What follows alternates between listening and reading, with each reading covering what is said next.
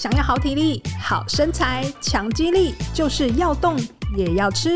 让我们一起动吃、懂吃。大家好，欢迎收听《懂吃懂吃》，我是主持人惠纯。大家听到季节养生会有什么感觉呢？是不是觉得听起来很传统，好像是老一辈人谈的话题呢？不过，其实一直有人在遵循着这套理论在过生活，而且似乎也很符合现代的科学哦。今天呢，我们就来聊一聊。现在是春天，哎，春天的季节养生。首先，我们先欢迎今天的来宾，营养师陈韵凡。韵凡你好。慧纯好，听众朋友大家好，我是陈韵凡营养师。是韵凡为什么会研究季节养生这件事情啊？这个就跟我的工作有相关。哦，以前是在门诊嘛，所以可能就是糖尿病的饮食指导，或肾病或癌症的饮食指导。对。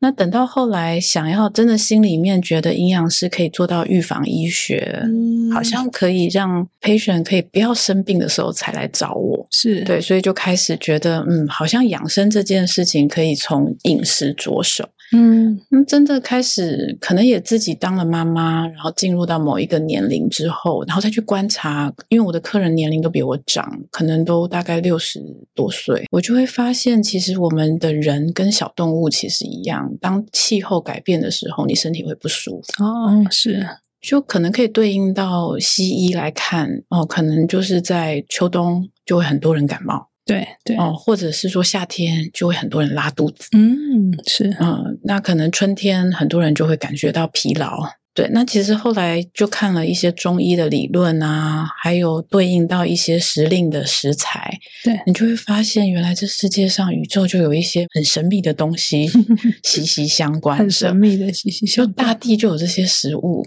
然后这些动物或人类们就需要这些食材，嗯，对。那只是我们可能还没有真正去领悟到气候的变化对人体各个器官，我们必须去适应这些温度、湿气。对。后来我就经过几年啊，因为我自己做个案的呃一些饮食食疗也十多年了嘛，然后一直其实我们的武器就是我们的工具不是药品，嗯，是食物，嗯，那你就必须去在当季里面，而且是在台湾地区帮我的。客人找到食材，对，然后我就开始逛市场，然后跟一些妈妈们聊天，然后真的也去下厨。我后来就是自己串联了一些，悟到一个道理。我觉得古老的那个智慧啊，就在讲季节养生，或者是时令的食材。其实我们应该去遵循这些，然后在这个季节去做这件事情，其实对我们的身体会事半功倍。嗯，事半功倍这点很重要。对啊，不然因为这些东西其实随时，尤其台湾现在这么厉害，随时都买得到嘛。就是一些就算是进口的东西，或者是说不同时节的东西，其实要保存起来也很方便。但是事半功倍这件事，就是为什么我们要跟着时令一起生活，或是一起饮食的一个其中很重要的原因。真的，而且我也真的在实证，因为我有服务这些客户嘛，嗯、然后也真的从他们的身上跟我自己的身体上得到了一些嗯印证啊。对，因为其实人生人需要的是营养。对，可是以前我们可能当营养师的时候，第一志愿就是帮人家做减重。现现在还是很多，对。可是减重也是需要限制，市场需要。对，所以我后来就会觉得，我们不应该四季都在减重。哦，四季都在减重，我们应该要把握对的时间，该做减重也有对的时间点。哦，所以是哪一个季节比较适合减重？就是我觉得应该是在冬季做减重。哦，真的哦，真的，这样子你对你身体的调理才会是比较恒久远的。原来，那冬天大家好冷，都会多吃一点。就 我觉得这个就是我自己悟出的一些，还有临床上啊，在整合了一些呃呃科学化的一些实证啊。嗯，对。那像其实我们因为刚好也是春季，嗯哼，对，其实也是要提醒听众们，其实这手边的食材就可以开始做春季养肝排毒。对，我还没有问你春季到底要养什么，你就先说。对啊，为什么春季要养肝？哦，主要是如果你真的是冬天是很冷的，所以我们其实新陈代谢啊，还有气温，就是因为你气温是比较低的，嗯、然后我们所有的器官也大部分都在休息的，嗯，所以这时候呢，春天春雷一响，还有真的是我们万物复苏啊。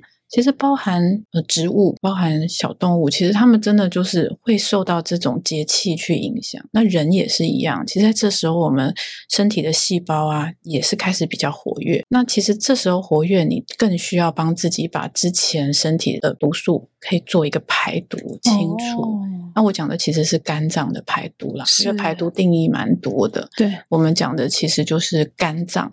西医的肝脏的排毒，所以春季养肝的这个肝，其实真的就是西医的肝脏的意思。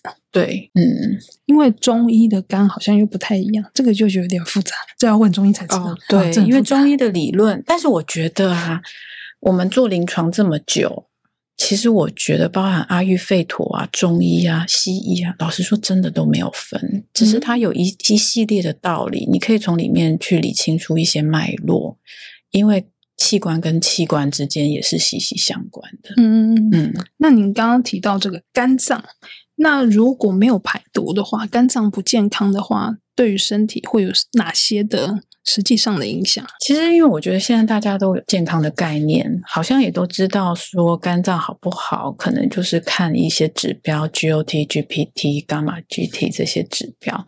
但是真正要等这些指标变成发炎了，变高了，其实我觉得那个都已经肝脏的功能就已经没有这么好了。对，那通常我们现在可能这几年的一些议题都在讲脂肪肝。对啊，那又是减重问题。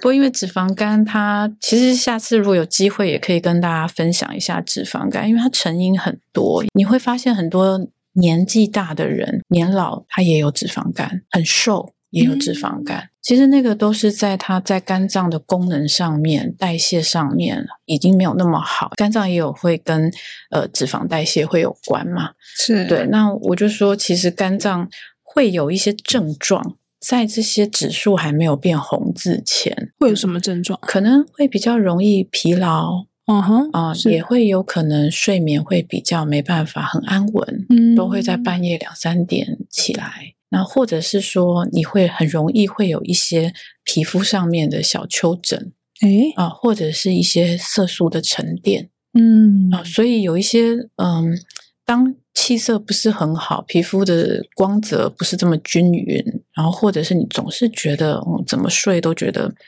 呃没有办法把疲劳消除，那我觉得哦，如果再加上有一点脂肪肝，如果你体检报告有。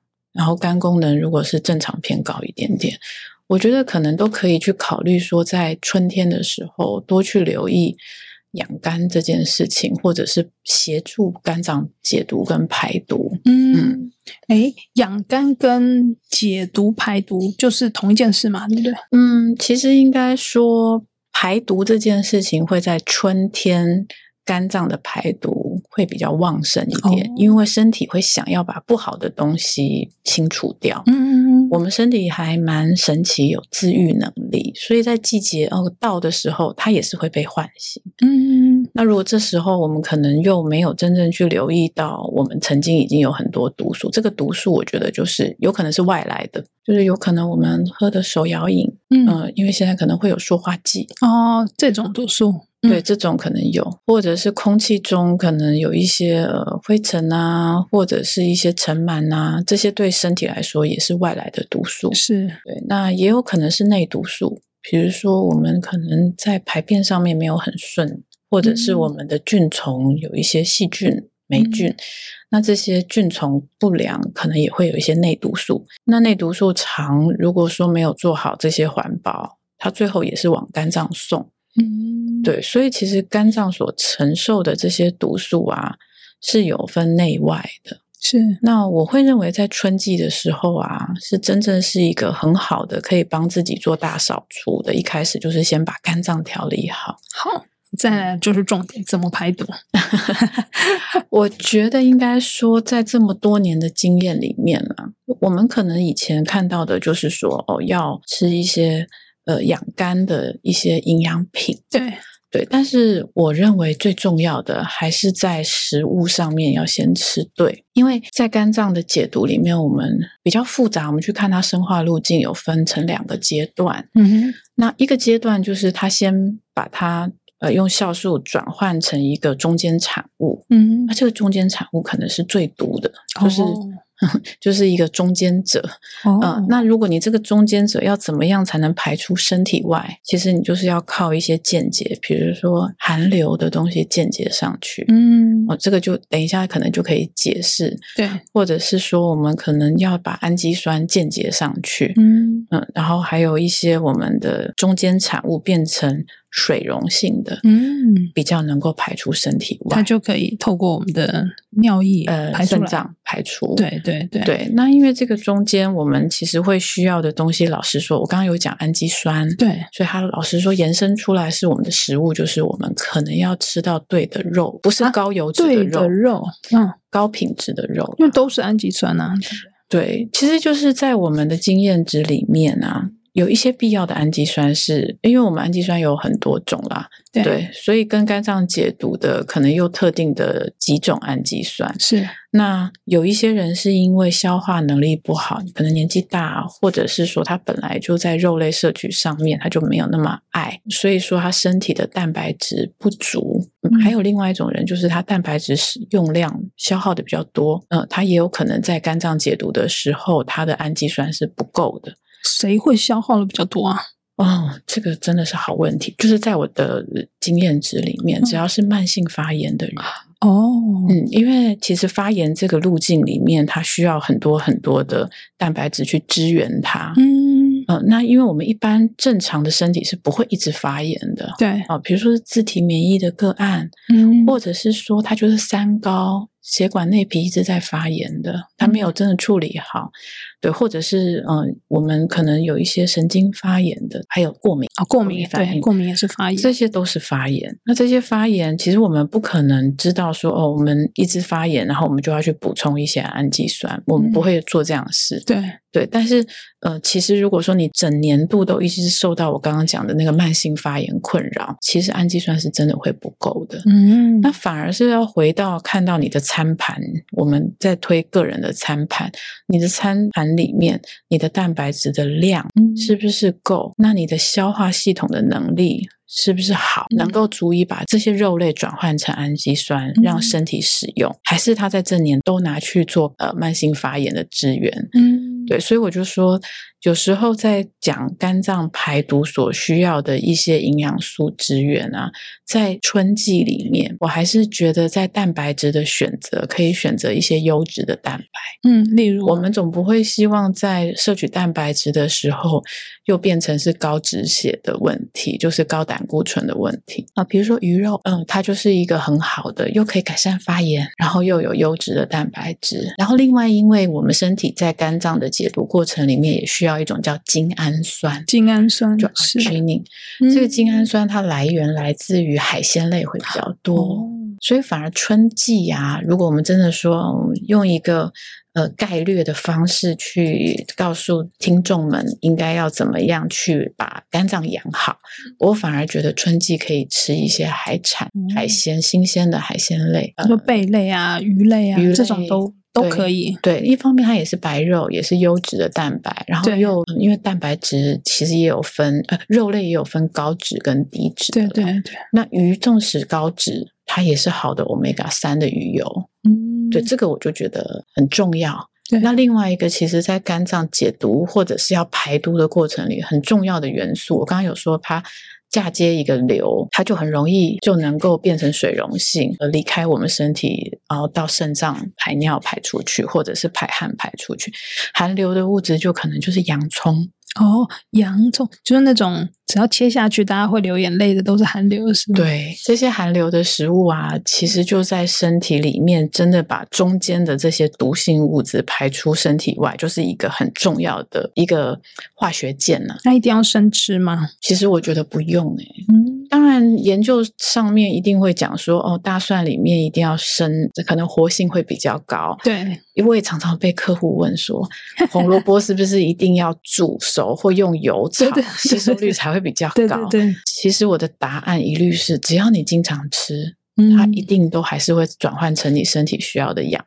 嗯，对。那我刚刚有说寒流的这些蔬菜，就是味道比较重的，其实它也是一个可以搭配这些海鲜类，或者是呃，你可能可以在料理的时候多运用的一些新香料，比如说蒜苗啊、嗯、洋葱啊。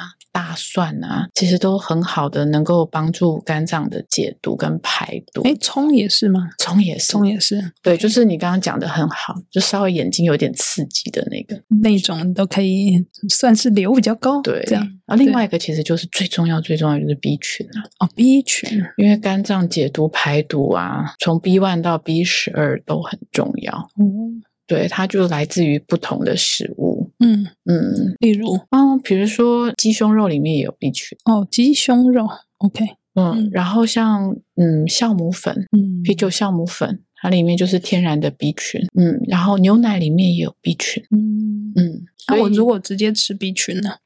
我觉得如果说，呃，因为有些人到后来就说啊，营养师啊，到底你就告诉我一个最简单的方法吧。最简单，对，我觉得最营养师，你如果去问营养师，营养师一定会告诉你均衡饮食，对不对？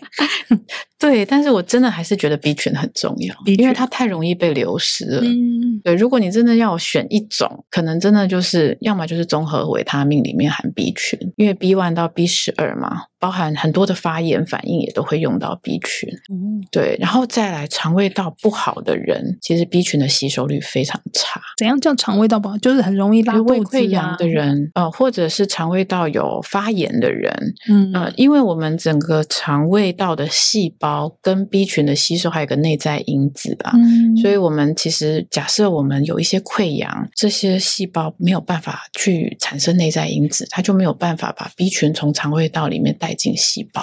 所以，如果肠胃道不好的人，B 群要吃更多，是这样吗？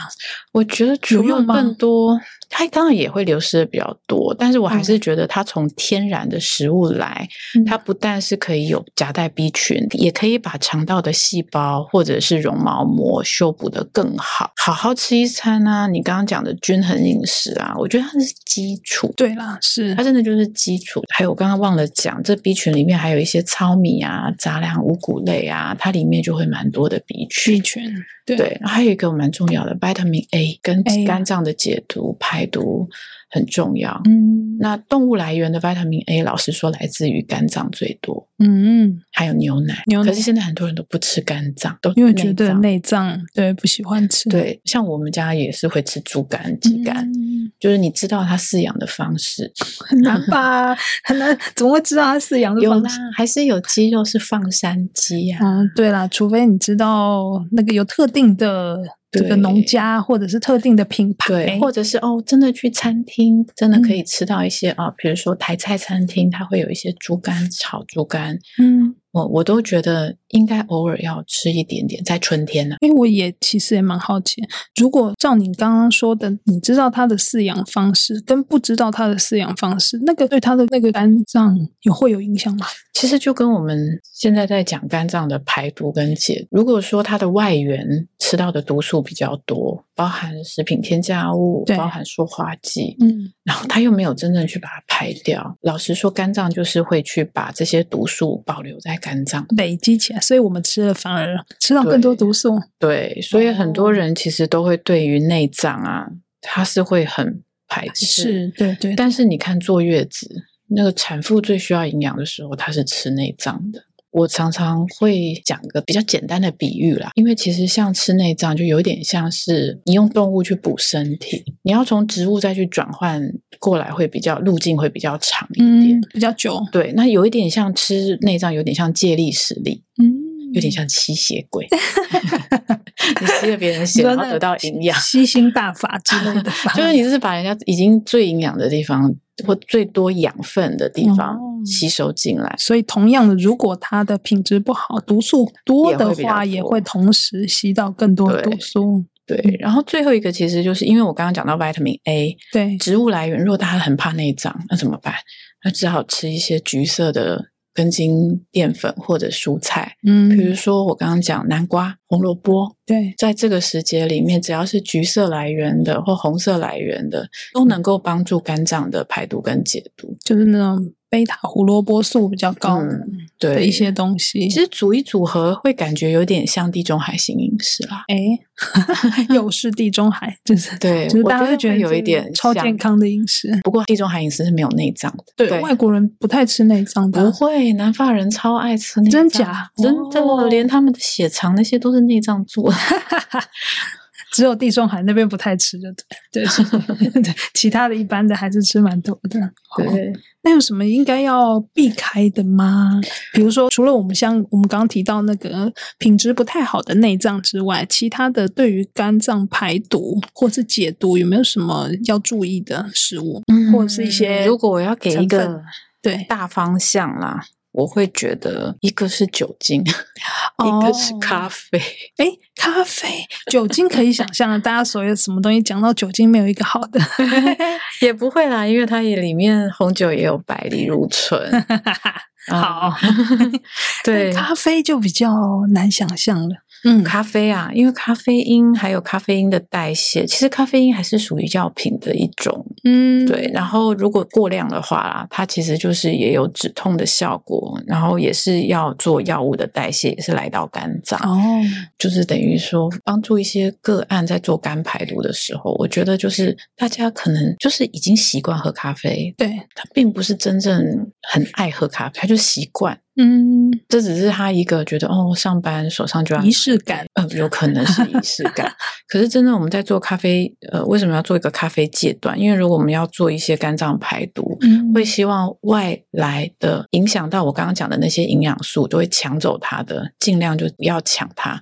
比如说咖啡因的代谢需要 B 群，哦，哦，酒精的代谢也需要 B 群。嗯，可是你这些 B 群要保留给肝脏去做解毒，对，所以反而真的说，哦，你今天你可以帮自己定一个计划。那第一，油炸不能吃嘛？你是因为你问发炎，虽然大家都不喜欢营养师禁止它什么的，就是会发炎的东西。对啊，毕竟就是发炎。对对，油炸不能吃，然后再来就是呃，我刚刚讲的酒跟咖啡，尽量在这时间能够少喝，肝脏排毒的时候。对对对，然后另外一个我还是觉得是半加工的食品啦，就是可能袋装的。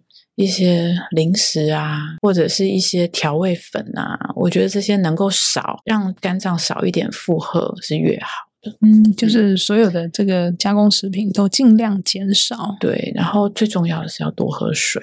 哦。就加速它的那个循环吗？代谢，代谢。对，因为如果我们今天有多吃一些含硫的蔬菜，嗯、呃，把这些中间的代谢产物比较毒性高的，把它转换成水溶性的，我们当然就希望最好它都离开我们的身体。对，对，这些排出去，这样。对，不然就前功尽弃了。你又进了你自己最爱吃的东西。对。哦，不过我这边是忘了提醒大家，因为有些人可能会吃一些小麦类会发炎，嗯、或坚果类会发炎的人，可能在你想要做肝脏养肝啊、排毒的时候，我会建议就尽量少吃面包啊、嗯、面食啊，或者是坚果，因为发炎这件事情也是会强调一些身体的资源。可是如果不是肤质不耐的话，他怎么会知道自己到底对于小麦会不会发炎呢？不过，因为如果说今天真的是。很认真想要做肝脏养生盘，那你也把食材都准备好。嗯、对，我会认为就先在这个两个礼拜或一个月。尽量的就都不要吃这些，就是不管你自己本身到底是不是发炎，但是就是先减少这个。对，对我的经验只是因为这些面包里面其实不同的店家它会有不同的配方，对，然后也会有其他的一些乳化剂，然后或者是一些呃添加物的部分吧，对，酵母粉，嗯、那这些其实都有可能是一个小小的关键。嗯嗯，对，所以就是今天如果真的要做。我就会选啊，那就大范围的先不吃一些食物，然后我们就好好吃这些营养的东西。嗯，那真的必要吃一些呃营养品的话，我就说是 B 群，B 群哦，嗯、或者是牛磺酸，因为牛磺酸是一种呃身体比较难去转换出来的氨基酸。它的保健营养品它就会叫牛磺酸吗？还是它通常会跟什么合在一起？它都会叫牛磺酸，就直接。就是走到药房去跟他说，我要买牛磺酸，他都会跟 B 群，他可以跟 B complex 在一起。OK，只是有些 B complex 可能牛磺酸的成本会稍微高一些，所以有些 B complex 是不含牛磺酸的。还有一个叫胆碱的，因为胆碱跟胆汁的分泌还有代谢会有关。比较好一点的 B 群里面就会有 choline，会有 taurine，一个就是胆碱，一个是牛磺酸。所以我们在。为肝脏排毒、养肝的时候的保健品，可能在选择上尽量要选择有牛磺酸跟胆碱的 B 群。嗯很聪明。因为这个要分开买，我也不知道怎么买，就是直接走进去跟他说我要买那个买那个，好像也怪怪的。但是如果他一次就对，另外一个我也可以推荐一个比较大家可能很容易买到，嗯、其实就是滴鸡精了。哦，滴鸡精。对，如果你真的要做这件事，一般基金不行吗？嗯，一般基金当然也可以，像其他的一些哦，我们可能看到的基金其实都可以，哦、只要它有氨基酸成分哦，或者是里面的氨基酸。对，对因为氨基酸加 B 群，其实它就是肝脏解毒的那个星号。重点符号，皇冠，皇冠，对，他真的要给他皇冠，没有这两个，真的也是没办法达成。是，但是要吃的频率或者是吃的时间点有没有建议啊？如果我真的除了我们的刚刚提到这个均衡饮食之外，要加这些营养品的时间点，嗯，通常营养品啊，只要会干扰到一点睡眠的，因为尤其肝脏解毒排毒的时间，通常都是在半夜二两点到三点。嗯嗯，所以我通常也不会建议说在吃这些。肝脏的解毒的一些 supplement 的时候放在晚上，早上的时间是最好的。那另外一个是因为 B 群，因为我们从 B one 到 B twelve 有太多，有一些是帮助我们的体力，有一些帮助助眠。对，比如说 B 六是助眠的，它应该在晚上。嗯、但是今天如果真的要做肝脏排毒，因为它的时间在凌晨，最好这些保养品都放在早上。早上吃，早上吃，让身体可能可以开始去运作。一天有机会让它多喝水，然后让这些毒素可以排排出来。嗯，有时候在排毒的过程中，我们也会遇到，因为身体比较虚弱，反而在排毒会造成一些皮肤上的小疹子，嗯，也会有。嗯，那是正常的。正常反应，但是那个就是要靠你必须多吃，呃，多喝水，喝水然后多吃一些我刚刚讲的一些哦，包含橘色的蔬菜啊，含硫的蔬菜啊。对，那那时候其实像我们就一直很推荐肉骨汤，用蔬菜高汤去久炖的肉骨清汤。不管今天是帮助肝脏排毒，还是我们身体真的都在慢性发炎，它就是一个很好的低脂的，然后是液态的补充水分嗯方式。所以大家如果自己家里不方便熬的话，就是低鸡精这种，也是一个蛮好的方向。对，对，因为我们遇到很多人就很忙，嗯、然后没有时间去像那种炖两个小时的，或是鱼精吧。对，那我们通常就说，那你就开一包低鸡精，里面放一点点蔬菜，加水，去把它炖成。可能你你在肝排毒的时候，你有一餐就是吃蔬菜，有点像蔬菜锅，汤以豆类或者是蔬菜为基础的这种一餐。有点像舒食的一餐，嗯、也是一个很好的选择。对，就是可以帮助加速排毒。对。对，而且减少毒素累积在身体上，就像我刚刚讲，总是排毒中间会有一些小小的过敏反应，嗯，呃，或者是呃，可能这些就是毒素它还没有离开身体外，对，所以我们要帮，就是生活习惯要帮他一点忙。那大家听到这边应该都很清楚，春季要怎么养肝，然后为你的肝脏排毒，可以累积一整年的好的体力跟活力。那我们今天就先聊到这边喽。有什么想听的话题，或是有任何的建议，欢迎写 email 给我们。如果你喜欢我们的节目，请给我们五颗星鼓励，也记得按下订阅键，每次更新都不漏接哦。谢谢大家的收听，我是慧纯，我是韵凡营养师。那我们下次空中再见，拜拜。拜拜。